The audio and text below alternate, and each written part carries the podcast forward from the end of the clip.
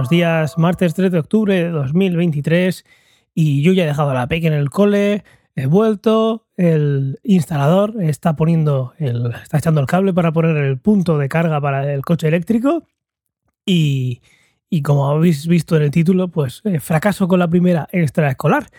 Hoy ha sido el primer día que la he dejado en el cole y no ha llorado. Entonces, esta cría muy lista para lo que quiere y para que no quiere también, pero bueno, como todo el mundo, pero es muy lista para lo que quiere.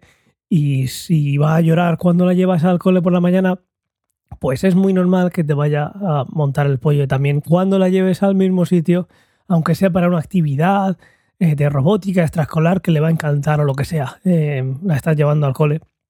Y bueno, eh, cueste más o menos, hay que entenderla. Estás llevando a un sitio que esta mañana te ha dicho que no quería ir, aunque luego lo pasa genial pues por la tarde, si la llevas al mismo sitio, pues aunque lo vaya a pasar genial, también te lo va a eh, mostrar. ¿Cómo? Pues como lo hace todo, llorando. Eh, ¿Podría ser que lo pidiera todo de otra manera? Sí, pero no. Daniel ha salido que si le pasa algo, lo más mínimo o lo más grande, te lo va a decir llorando y es lo que hay. Eh, la cría es así. Dejando eso aparte, pues hoy nos hemos ido en bici como siempre y hoy ya desde el desayuno le está diciendo, hoy no irás a llorar, ¿no? Que me pongo triste cuando te dejo llorando, porque yo me voy triste si te quedas llorando. He intentado hacer un poco de mm, chantaje emocional y no sé si ha funcionado o no. Creo que ha funcionado, pero no por sí mismo, porque también hemos llegado al cole, justo el instalador llegaba, así que creía que llegaba un poco justo, pero no, he llegado cinco minutillos antes de las nueve, como todos los días. Y al dejarla en el cole, pues hoy con un par de amigos se ha puesto a correr por ahí y a jugar hasta que ha sonado el pito y le hemos dicho que, pues, que formen la fila que tienen que formar en la pared antes de entrar. Y yo creo que ha sido ese momento de esparcimiento, de jugar con ellos ya antes de, empezar, lo que ha hecho que luego pues, le venga muy bien entrar sin llorar. Ha habido un momento en el que cuando se ha puesto en la pared se me ha acercado así, que me creía que iba a decir como todos los días, que quería darme un abrazo y que no me va a soltar, pero no. Hoy se ha quedado bien, no sé lo que habrá pasado después, pero confío en que después ha pasado lo de siempre, que se lo pasa tan tan bien. El caso es que eh, por la tarde, ayer por la tarde la llevamos a la actividad de robótica y la verdad es que ha sido un poquillo fracaso. ¿Por qué ha sido fracaso? Pues resumiéndolo mucho ha sido porque hubo algún tipo de malentendido, problema de comunicación, seguramente sea un malentendido, y es que en la reunión de Lampa nos dijeron que las actividades de robótica está pensada para niños desde dos años y que pues depende de la edad pues hacen unas cosas u otras, más montar cosillas, jugar o lo que sea, hacer como puzzle y luego cuanto más grandes pues ya van pues, con la tablet eh, pues, programando y haciendo que eso que acaban de montar que, haga algo pues con algún sensor o simplemente que den vueltas y, y ya está. Depende de la edad. Pues parece ser que no, parece ser que no y es que lo que nos encontramos es que había niños muy grandes muy mayores, de su edad no había ninguna, y la única manera con su edad que eso funcionase, que tampoco mucho porque la ves que se pone a montar cosas y pues mira la pantalla de la tablet, ves lo que hay que hacer, vale, cojo la pieza, ¿dónde la pongo? Pues obviamente, si es que todavía no tiene ni tres años. La única manera de que eso pudiera funcionar y que ya pues entretuviese ahí sería que la seño estuviera con ella. Hacen grupos de dos o tres alumnos y cada grupo de dos o tres alumnos pues usan un kit de Lego de estos de aprendizaje y se ponen a montar pues siguiendo las instrucciones de la tablet. La única manera de que Daniela haga eso es que hubiera una persona con ella todo el rato. Ayer como fue la primera vez, pues nos quedamos nosotros. Estuvo Natalia con ella y estuvimos viendo, eh, como se dice por aquí, el percal. Y la única manera es que la seño, eh, que en principio estaba dispuesta ayer a hacerlo, que estuviera siendo su compañera. Pero ¿qué pasa? Que eso hace que dejase desatendidos a los demás.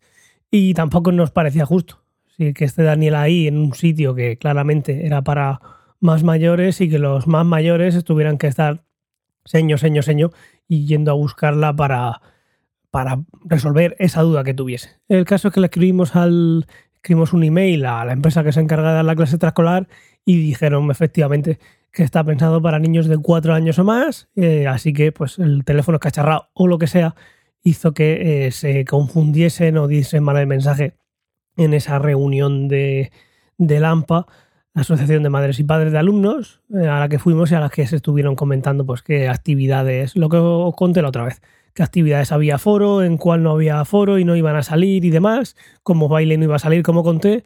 Ayer pues la apuntamos a robótica, pero ya la hemos, como dicen los...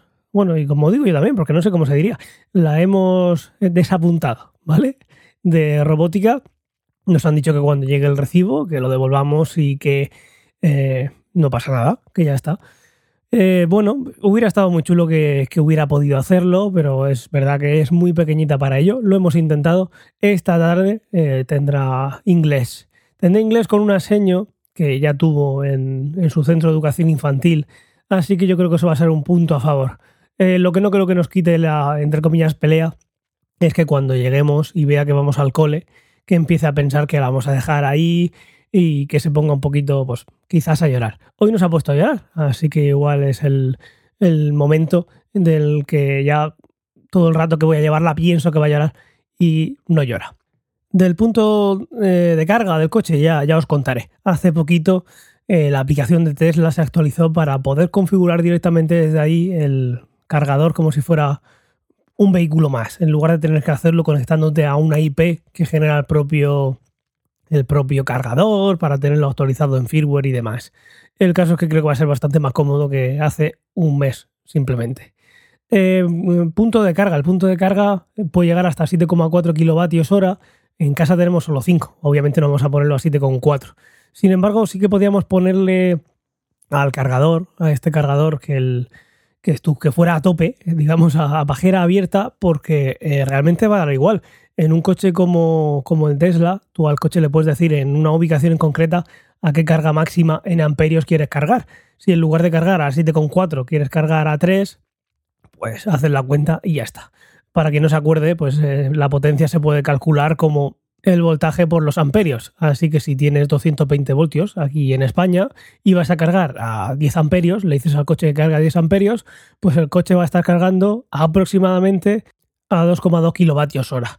¿Cuántos kilómetros es eso? Pues como dije ya, que más o menos sé que mi cálculo de consumo son 15 vatios por cada 100 kilómetros, pues se puede hacer la cuenta. Si cargara 7,4, pues en una hora tendría 50 kilómetros. Nunca hacemos al día 50 kilómetros para que tengamos que tener esa velocidad en una hora de hacer esa carga. Igual en una noche sí. Pero bueno, que como ya conté, el problema es que si me ponía a poner un enchufe en condiciones, ya convenir la mano de obra, el cable, ya iban a estar unas horas y nos iban a cobrar y encima te lo tienes que comer el 100%, pues teniendo en cuenta el plan MOVES que devuelven hasta un 70%, pues mira, nos metimos en estas. Pero bueno, esto ya lo contaré para la próxima. De momento sí que es verdad que cuando se ha traído el cable voy a tener que hacer la zanja que hice con el motopico más profunda, aparte de que habrá que limar los bordes para dejar hueco al cemento para, para poner luego encima las losas. Eh, me queda trabajo. Me queda más trabajo del que ya he hecho, que ha sido separar las losas, llevando cuidado para no romperlas también, para reutilizarlas y después hacer la zanja, pues todavía me queda más. Hacer la zanja más profunda y preparar la zona para cuando echemos el cemento, que al poner encima la, la losa no se quede un metro por encima del, del nivel de suelo. Y poco más por hoy. Mañana, mañana te cuento cómo ha terminado la instalación que está llevándose, como digo, a cabo ahora mismo, cómo va la instalación y también cómo va el cómo va el, las extraescolares, la de inglés, aunque esta tarde no voy a poder llevarla yo, porque tengo traumatólogo para aquello que os conté del hombro. También, también os lo contaré mañana.